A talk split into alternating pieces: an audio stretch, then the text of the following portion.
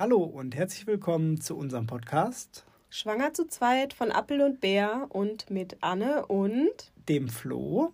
Wir grüßen euch recht herzlich. Hallo. Wir sind in Woche 12. So ist es. Wir sind am üblichen Aufnahmeort. Der Besenkammer. Zur üblichen Zeit, am üblichen Ort mit der üblichen äh, Freude am Werk, würde ich sagen. Absolut, hochmotiviert. Ja, freue mich, dich zu sehen, Flo. Ich freue mich auch, dich zu sehen. Wir haben uns heute gar nicht so oft gesehen tagsüber, ne? Das stimmt, obwohl wir beide äh, im Homeoffice sind, haben wir uns heute witzigerweise irgendwie den ganzen Tag nicht getroffen. Also, ja. erste Lektion, auch im Homeoffice kann man sich aus dem Weg gehen. Ja, ja, also. Ja, ist möglich. Gut. Ähm, starten wir mit der Umfrage von dieser Woche. Ja, würde ich sagen. Also vergangene Woche, ihr wisst bestimmt noch, hatten wir ja ein relativ, hatten wir jetzt bislang unser heikelstes Thema, würde ich sagen. Es ging um Rosenkohl. Genau. Also Sex in der Frühschwangerschaft sozusagen. Und äh, ich möchte mich von vornherein entschuldigen. Ich habe so gelacht, weil, also wir hatten unser heikelstes Thema, natürlich dann auch die heikelste Umfrage am Montagabend auf Instagram. Und ähm, es war eine unglaublich hohe Beteiligung. Und die erste Frage, die ging natürlich direkt, äh, also ans Herz der Community anscheinend, weil es haben super viele mitgemacht bei der Frage, mögt ihr Rosenkohl? Und, und das Ergebnis war wirklich überraschend, denn 73 Prozent der Befragten haben gesagt, ja, sie essen gerne Rosenkohl. Ja, und da möchte ich mich in aller Form oder wir möchten uns in aller Form entschuldigen, dass wir Rosenkohl irgendwie auch Unrecht getan haben, denn wir haben Rosenkohl irgendwie mit einer mangelnden Lust auf Sex irgendwie ja gleichgestellt. Das ne? stimmt. Ich habe äh, zum Ausgleich auch direkt am Montag Rosenkohl gekauft und äh, bin bereit, den dann morgen zu machen. Ich habe mir schon ein Rezept rausgesucht bei Chefkoch und äh, morgen gibt es Rosenkohl. Ja. Aber ich habe sonst keine Erwartungshaltung an den morgigen Tag. Fantastisch. Ja, der Einbruch kam dann allerdings bei der Beteiligung bei der nächsten Frage, als es dann nämlich um die, äh, um, naja, nicht um die Wurst ging, aber ihr wisst schon, jedenfalls war die Frage, wie wichtig ist Sex in einer Beziehung. Und die, die teilgenommen haben, haben für ähm, äh, fast, also fast sehr wichtig gestimmt. Also am Ende war es so kurz vor total wichtig, äh, die, die Auswertung. Und ich gehe jetzt vielleicht mal davon aus, dass die ein Drittel, die dann noch gefehlt haben, sich da an der Umfrage zu beteiligen. Nein, ist ja blöd, kann ja nicht sagen, die finden es vielleicht nicht so wichtig.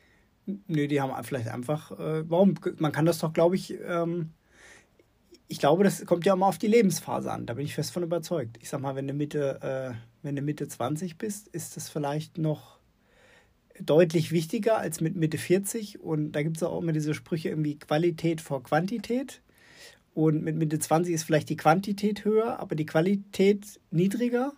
Und mit Mitte 40 ist vielleicht die Qualität höher, aber die Quantität niedriger was ein mathematischer Ansatz für Sex. Aber also, also ja. irgendwie so würde ich mir das erklären. Von daher glaube ich, äh, nee, das kann schon sein. Nee, Punkt. stimmt. Also genau. auch ein bisschen viel Spekulation. Wir wollen euch da gar nicht weiter äh, mit. Äh, genau. Ja. Ge gehen wir zur nächsten Frage. Würde ich sagen. 86 Prozent ist die Antwort, fällt es leicht, mit dem Partner über Sex zu reden. Und das finden wir gut. Ja, absolut. Das finde ich total wichtig, weil ich glaube, äh, wer unseren Podcast verfolgt und vielleicht schon eine Weile länger dabei ist, der wird äh, schon von uns, glaube ich, gelernt haben, dass generell Kommunikation enorm wichtig ist und äh, da trifft es wieder mal zu in allen Lebenslagen und so auch äh, in Bezug auf Sex. Ähm, Kommunikation ist alles. Ja, und wenn man sich dazu in der Besenkammer trifft, ne? Genau, wie wir heute Abend wieder. Absolut, das genau. lohnt sich jedes Mal. Absolut. Genau. So, und dann haben wir immer noch unsere offene Fragerunde. Da heißt es dann, Anne und Flo sagt einmal. Und da hat uns eine Frage ereilt, die heißt ähm, Unterschiede, die Unterschiede Sex vor und nach der Schwangerschaft. Äh, spannende Frage, muss ich sagen. Äh, meine Reaktion, als äh, mir das die Anne die Woche zugerufen hat, dass die Antwort da war, war äh, so ganz lapidar, ähm, eigentlich keiner. Ähm, aber jetzt nochmal mit äh, zwei, drei Minuten länger drüber nachdenken, ähm, bin ich immer noch bei gar keiner. Aber ich glaube schon, dass äh, die Art und Weise sich vielleicht ähm, nochmal ähm, verändert. Also ähm, oder der Zeitpunkt verändert sich, vielleicht so muss ich das eher sagen. Also ich glaube, wenn man kein äh, Kind zu Hause hat und äh, so noch völlig im, im Pärchendasein schwelgt, dann kannst du halt irgendwie jederzeit sagen, so jetzt äh, nehme ich mir mal den Moment und jetzt passt es auch irgendwie.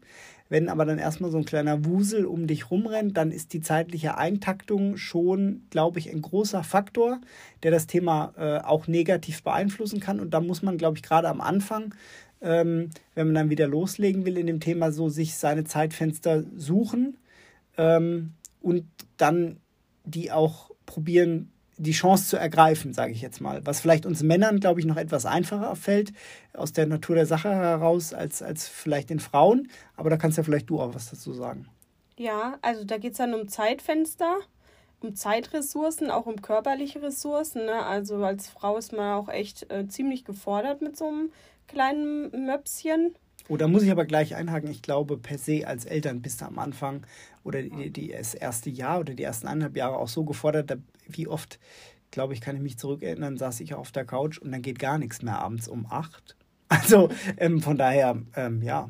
Ich finde auch. Also ich glaube wirklich, das ist bei jedem Paar unterschiedlich. Ich glaube, körperlich ähm, muss sich die Frau auf jeden Fall erstmal erholen, aus meiner Sicht, aus meiner Erfahrung, ähm, und da auch sich die Zeit geben und sagen, jetzt ähm, habe ich wieder einen Kopf, einen Körper und die Zeit dafür. Und ähm, das ist wirklich ganz, ganz individuell und lasst euch einfach drauf ein. Und unser Credo, wie immer, bleibt in Kontakt, sagt euch gegenseitig, wie es euch geht, versucht ähm, auch Verständnis für den anderen und seinen Standpunkt aufzubringen. Und äh, probiert einfach, so blöd sich es vielleicht anhört, aber probiert einfach wieder ins Spiel einzusteigen. Ja. Einfach probieren, würde ich, würd ich das so sagen. Ja. Aber dann auf jeden Fall irgendwann, und da bin ich wieder doch bei dem Anfangssatz, den ich gesagt habe, äh, ist es äh, eigentlich wie vorher auch. Und das eigentlich können wir auch streichen. Ja. So. Nächste Frage. Ähm, Unterstützung durch Freunde und Familie. Mm, wir beziehen es jetzt einfach mal, müssen, wir interpretieren es jetzt einfach mal auf ähm, während der Schwangerschaft. Und ja, das hatten wir in der vorhergehenden Folge schon besprochen. Mm, mal mehr, mal weniger, mal überbordende Freude und Unterstützung, mal ein bisschen Zurückhaltung. Ähm, vermutlich je nach persönlichem Hintergrund, oder? Der Freunde und Familienangehörigen. Ja, finde ich auch. Und ähm, da gibt es Leute, die haben mehr Verständnis, da gibt es Leute, die haben weniger Verständnis, wobei Verständnis vielleicht auch das falsche Wort ist. Vielleicht mehr ein, ein Kopf oder weniger ein Kopf dafür, sage ich jetzt mal. Also Freunde, die vielleicht schon ein Kind haben, von denen kriegst du der, der Sache halber andere Reaktionen als von Freunden, die die äh, eben noch keine Kinder haben. Und ähm, bei Familienmitgliedern ist es auch total unterschiedlich, irgendwie, wer da, wie nah du den Personen stehst und, und ähm, ja. Aber was natürlich mit dem Thema immer, und da kannst du echt einen Strich drunter machen, was immer mitschwingt, ist per se, glaube ich, bei allen. Ähm, das ist aber dem Thema Schwangerschaft auch immer enorm stark angehaftet, ähm, ja immer eine Freude. Also immer eine, eine gewisse Grund-Happiness. Äh, also da triffst du ja nie einen, der jetzt sagt, hm, tut mir jetzt auch leid für euch. Jetzt habt ihr erst mal zwei Jahre keinen Schlaf mehr. Hm. Also, ne, so jemanden würdest du ja nicht treffen und wenn denkst du dir das, aber sagst das ja nicht. Wollte ich gerade sagen. Genau. Und die würden es dir wahrscheinlich nicht sagen. Genau. genau. Also von daher. Ähm, Vordergründige Unterstützung genau. auf jeden Fall und. Genau. genau. Wobei ich aber sagen muss, äh, ich, dann bin ich vielleicht eine der wenigen, aber vielleicht machen das Männer auch anders als Frauen. Also ähm, ich habe dann doch auch den einen oder anderen äh, Freund bei mir im Freundeskreis gehabt, der jetzt auch ähm, ähm, Kind Nachwuchs erwartet oder jetzt dann schon hat. Und ich war eigentlich immer ein Verfechter davon zu sagen, wie es ist. Und habe eigentlich immer echt relativ ehrlich, also natürlich auch, aber stimmt auch da wieder, wie gut man die Leute kennt. Aber ich habe eigentlich probiert, immer ganz ehrlich zu sein und habe hab eigentlich doch schon auch die Meinung vertreten von der Männerperspektive, ähm, eine Schwangerschaft ist schon mal nicht einfach am Ende mit, mit all dem, was da mitschwingt, was ihr ja auch schon bei uns im Podcast gehört habt. Und auch wenn das Kind erstmal da ist, man durchläuft da schon auch einen Teil der Tränen. Und ich finde es auch wichtig, dass man das sich untereinander auch sagen kann, ähm, um vielleicht die Happiness an der einen oder anderen Stelle mehr der Realität weichen zu lassen. Ja, das finde ich auch.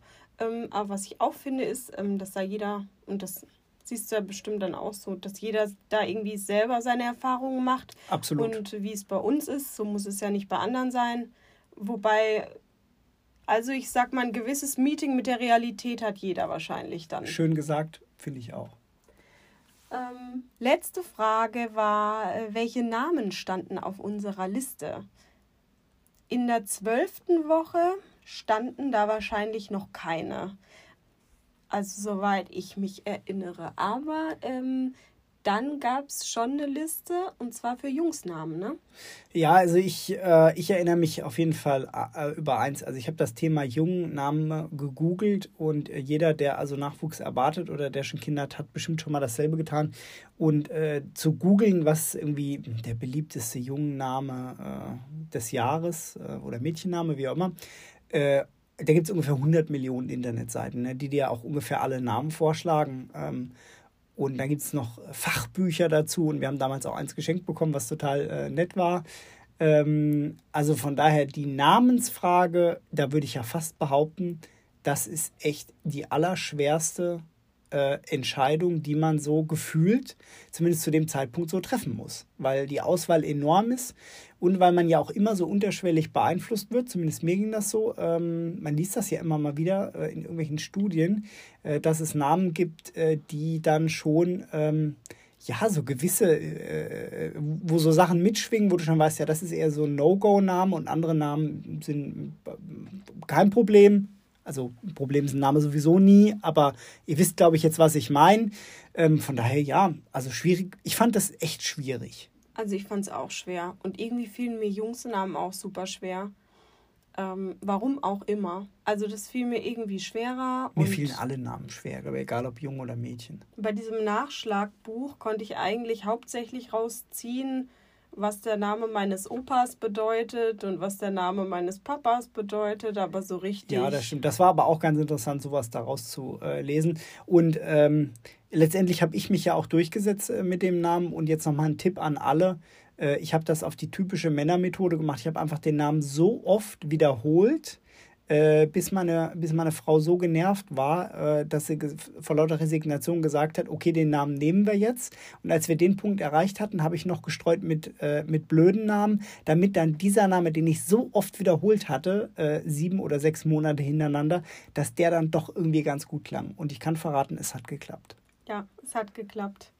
Ähm, welche Namen standen also auf der Liste? Genau. Vielleicht, wir haben das hier nochmal für euch zusammengetragen. Also wir hatten, wir hatten irgendwie Finn, wir hatten Moritz, wir hatten äh, Lennart, wir hatten Karl. Und Leon erinnere Leon, ich mich noch. stimmt. Also ganz, ja. Ja. Genau. Punkt. Das waren die Namen. Genau. So, jetzt kommen wir aber mal zur Schwangerschaftswoche 12. Jawohl. Ähm, ich habe heute mich mal ins Spiel gebracht und habe gesagt, pass mal auf, wir müssen jetzt mal die Größe des Babys in äh, Wörtern ausdrücken, die allen Zuhörern zuträglich ist und nicht nur auf äh, Obst- und äh, Gemüseliebhaber trifft. Deswegen ist die Größe heute so groß wie ein Tennisball. Sehr gut. Also der Durchmesser, der Durchmesser zumindest. Genau. Ne? Also genau. Tennisballgröße haben wir jetzt. In was etwa. ja gar nicht mehr klein ist. Nein, ist gar nicht mehr klein und Schwangerschaftswoche 12 ist also kurz vor dem Ende der Frühschwangerschaft und kurz davor, dass man sagt, so jetzt ist beim Kind körperlich alles derartig angelegt, dass sich auch ähm, die Wahrscheinlichkeit einer Fehlgeburt ähm, extrem verringert, was ja für werdende Mamas und Papas echt so ein Meilenstein ist, so die Vollendung des, der zwölften Woche. Stimmt, viele haben ja auch in der zwölften Woche so eine, eine, ja, wie sagt man jetzt nochmal, einen Check-up beim Arzt, ob alles soweit auch in Ordnung ist. Ähm, aber was natürlich in dieser Woche mitschwingt, ist das Thema, wann sage ich es denn? Und das ist für mich, als Mann zumindest war das total der Klassiker, zwölfte Woche, jetzt kann ich es ja jedem erzählen. Ja, das stimmt, das stimmt. Ähm, jedem erzählen, genau. Und äh, was hat mich als Frau da besonders beschäftigt? Weil ich hatte ja, wie ihr auch wisst, ähm, das sowieso schon erzählt, wenn, wenn, also wenn mir danach war oder wenn es ergeben hat. Also ich habe das gar nicht so arg zurückgehalten, außer im beruflichen Kontext. Und da hatte ich ehrlich gesagt auch am allermeisten Bammel davor, ähm, das zu verkünden, muss ich sagen. Also ging mir so. War echt ja, schwierig. Ja, ich, ich, erinnere mich daran, dass wir oft äh, drüber geredet haben und du auch immer deine gesagt hast, du weißt nicht, wie du das genau deinem Chef sagen sollst und, und äh, wann der richtige Zeitpunkt ist. Und, und du warst auch sehr damit verbunden, was du für Themen auf dem Schreibtisch hast und dass das alles so wichtig ist und wie du das jetzt, dass du gar nicht weißt, wie das danach weitergehen soll. Und so teilweise auch sehr irrationale Sachen, sage ich jetzt mal. Weil ich meine, das Baby ist ja unterwegs, der Zug ist ja abgefahren, würde man jetzt sagen. Der Zug läuft, die genau. S-Bahn fährt. Die S-Bahn fährt, ja. sehr gut Brücke geschlagen, die S-Bahn fährt und du sitzt drin, du hast ein Ticket. Ähm, ja, und die hält dann auch erst wieder an, wenn es dann soweit ist. Also was kannst du jetzt noch, äh, genau, was kannst du jetzt noch machen? Ne? Ja, ich musste gerade schmunzeln, weil du sagst, wie sag ich es meinem Chef? Ich meine, das geht ja dann nicht danach, äh, drapiere ich dem jetzt Babyschüchen auf dem auf dem Schreibtisch oder ähm, ja, wie? Nein, eigentlich gibt es überhaupt nicht wirklich ein Wie. Ne? Meistens starten ja diese Gespräche mit hier, ich muss dir was sagen. Dann wissen die das auch schon öfter. Ja. Also ich habe zumindest vor diesem Gespräch noch mit ähm, meinem Vater telefoniert, äh, weil ich war echt nervös und der sagte dann so, ach Anne, wie alt ist der? Ach guck, ja, der ist doch Chef, das ist doch sein Job. Ich meine, du bist nicht die Erste, die ihm sowas sagt, wenn der schon so lange im Beruf ist und mach's einfach. Der wird dir vordergründig sagen, dass er sich freut, dann gehst du raus, dann sackt er in sich zusammen und sucht eine Lösung. Genau, und das finde ich, finde ich total gut gesprochen und so ist es am Ende auch. Und ähm, ich glaube, man darf sich da nicht zu viele Gedanken machen, wie die Firma oder der Job weitergeht, wenn man selbst nicht mehr da ist weil es geht immer irgendwie weiter und es gibt auch immer für alles eine Lösung. Und ähm, ich glaube, man muss irgendwann die Priorität dann auch setzen, dass vielleicht die Familie an erster Stelle kommt. Ähm, sonst hätte man vielleicht auch das Projekt Familiengründung in dem Sinne, wäre man vielleicht dann auch so gar nicht angegangen. Und dann, glaube ich, muss man hinter der Entscheidung stehen, frei raus sagen. Und ähm, ja. Ja, absolut. Ja, ja, das, kann, das sagt man dann so, ne? Aber ähm, ich weiß es noch ganz genau. Ähm, wie wirklich, wie schwer mir das fiel, weil ich irgendwie so das Bedürfnis habe, oder habe ich dann gemerkt, dass ich das habe, es ist irgendwie auch recht zu machen an der Arbeit. Und das ist dann in dem Punkt einfach nicht möglich. Ja, das stimmt, aber man hat ja in dem Sinne auch eine Verantwortung für sich selbst und, und auch irgendwie für den Nachwuchs und auch teilweise dann für die Familie. Ähm, klar, und da muss man, muss man frei raus sagen, jetzt ist es so, äh, hey Chef, lass uns eine Lösung finden ähm, wie geht's weiter? Aber gut, ähm, genau, und dann hast du es frei raus gesagt und er hat positiv reagiert, gehe ich von aus. Ja, war super. Also war echt äh, voll gut. Hat mich sehr erleichtert. Also meine ganzen Bedenken, die ich vorher hatte, auch, ich weiß nicht, erinnerst du dich noch dran? Das kam mir jetzt gerade noch, ähm, bevor wir überhaupt überlegt haben, wann wir irgendwie in die Familienplanung ähm, eingestiegen sind, ähm, was ich da noch alles für Gründe hatte, warum das jetzt dann nicht geht. Und dann hatte nämlich mein Chef noch gemeint, er plant mich für die folgenden Projekte im kommenden Jahr. Und dann dachte ich, die will ich aber auch noch gern machen. Und deswegen kann ich jetzt, oh je, dann schiebt sich das ja noch mehr. Und dann ging es wirklich erst um drei Monate, dann ging es noch um ein halbes Jahr mehr, also neun Monate.